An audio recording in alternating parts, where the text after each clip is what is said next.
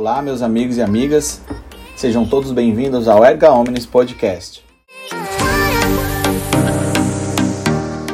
Eu sou o professor Ícaro Teixeira e na nossa temporada de Direito Civil avançaremos ao nosso segundo episódio, abordando sobre o início da personalidade natural e também quanto às teorias da situação jurídica do nascituro.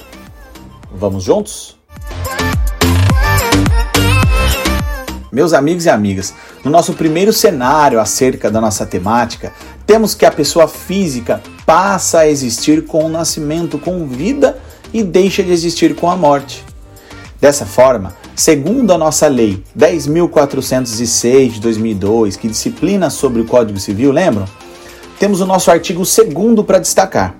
Ele prevê assim: que a personalidade civil da pessoa começa do nascimento com vida, mas a lei põe a salvo, desde a concepção, os direitos do nascituro. E é assim, pessoal, que começa a nossa personalidade natural, isto é, do nascimento com a vida.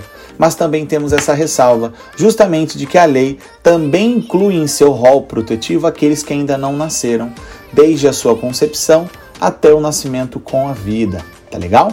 Então, assim, para o direito, ocorre o nascimento quando a criança ela é separada do ventre materno. E aí não importa, pessoal, se ocorreu ele antes do tempo ou a termo.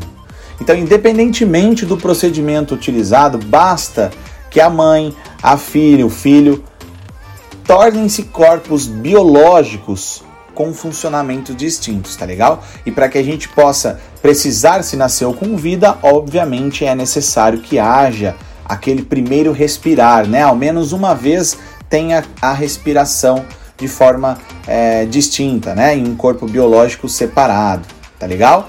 Então, é, mesmo que ele venha a falecer, havendo esta respiração, a gente já é, pode é, considerar esse nascimento com vida, tá bom? Então, para o direito brasileiro, qualquer indivíduo, mesmo sem aptidão, órgãos com anomalias ou deformidades que venha a nascer com vida, será considerado uma pessoa. Tranquilo? No nosso próximo cenário, pessoal, nós vamos falar justamente acerca das teorias da situação jurídica deste nascituro, tá bom? Então nós temos vigentes, né, segundo a nossa doutrina, três teorias, vamos dizer assim, tá bom?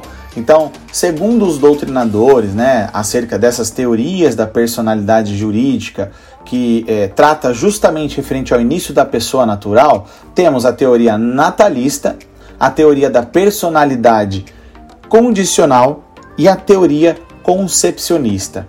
Vamos falar um pouquinho sobre elas? Ó, a teoria natalista, pessoal, ela vai se basear numa interpretação de fato literal e simplificada da lei. É justamente aquilo que a gente acabou de fazer, tá bom, pessoal? Essa leitura, né, da, da, da, letra de lei mesmo, né? Aquilo que a gente chama de, nós chamamos de lei seca, tá bom?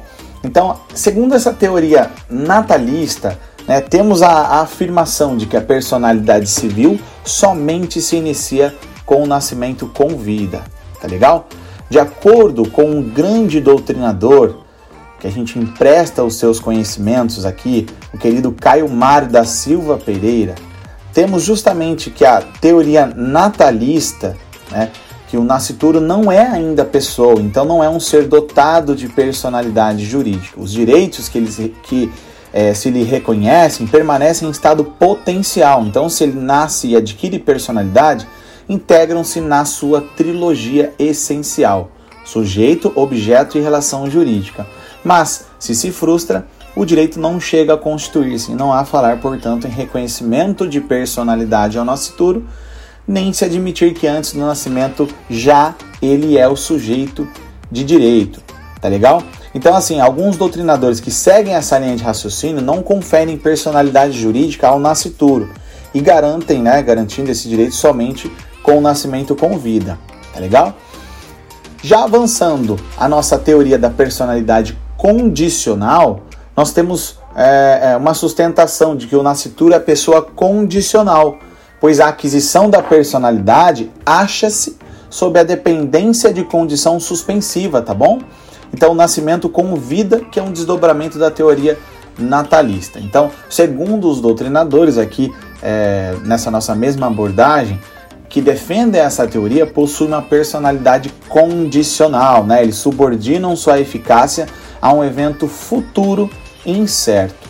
E por fim, a nossa última teoria, que é a teoria concepcionista, que ela admite justamente que se adquire a personalidade antes do nascimento, ou seja, desde a sua concepção, ressalvados apenas, tá bom, pessoal, aqueles direitos patrimoniais decorrentes da herança, do legado e da doação que eles ficam condicionados ao nascimento com vida, tá bom? Só para a gente deixar bem separadinho aqui. Então, além disso, tá bom? Além justamente dessas questões, dessas nossas teorias abordadas, temos um mesmo raciocínio é, trazido por Pamplona Filho e Araújo, que eles trazem que a teoria concepcionista tem como base o fato de que, ao se proteger legalmente os direitos do nascituro, o ordenamento já o considera pessoa, na medida em que, é, segundo a sistematização do direito privado, somente pessoas são consideradas sujeitos de direito e, consequentemente, possuem personalidade jurídica. Dessa forma, não há que se falar em expectativa de direito para o nascituro pois estes não estão condicionados ao nascimento com vida, existem independentemente dele. Vamos para um exemplo, pessoal. É, tivemos é, em 2015, basicamente, um julgamento do STJ acerca é, de uma conduta tomada, né, por uma fala aí de um, humor, de um humorista, perdão, em rede nacional. Ele fez uma piada aí justamente com o bebê ali de uma cantora. E, obviamente, tiveram consequências, né? Ele foi de fato é, teve um julgamento ali, a indenização à família desta mãe, né? Desta criança, de fato. É, e esse humorista foi condenado ao pagamento de indenização, né? Por danos morais. Um outro exemplo, e aí já fazendo uma provocação, nós, nós imaginamos uma situação que o pai venha a falecer, deixa a esposa e filho ainda no ventre materno e a criança nasce com vida e na sequência vem a falecer. Como, se, como vai se dar, portanto, né, a divisão da herança em face dos direitos do nascituro? Então nós temos, de acordo com essa teoria né, concepcionista, de que assim que ele nasceu, se ele respirou, foi considerado vivo, mesmo que por instantes, e nesse momento, hipoteticamente, em um caso de divisão comum de bens, metade deles, quando a criança respirou, foram a ele destinados, e depois da morte a sua mãe, sua ascendente. Compreender e ser capaz de contemporizar o início e o fim da personalidade jurídica, meus amigos, vai nos trazer justamente é, uma prática realmente diferenciada. Eu espero que vocês tenham gostado. Não se esqueçam de seguir as nossas redes sociais e, obviamente, acompanhar tudo que rola aqui no nossa, nosso Erga Omnis Podcast, tá bom?